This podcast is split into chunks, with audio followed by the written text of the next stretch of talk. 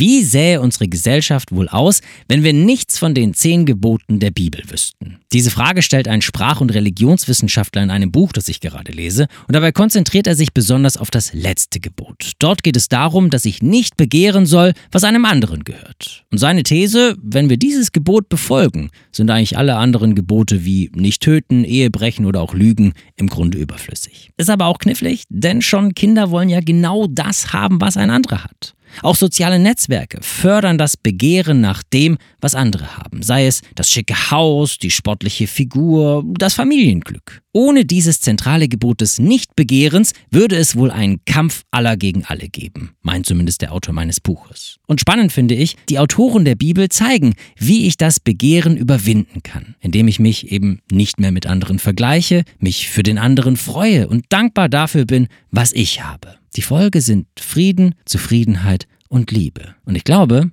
da ist was dran.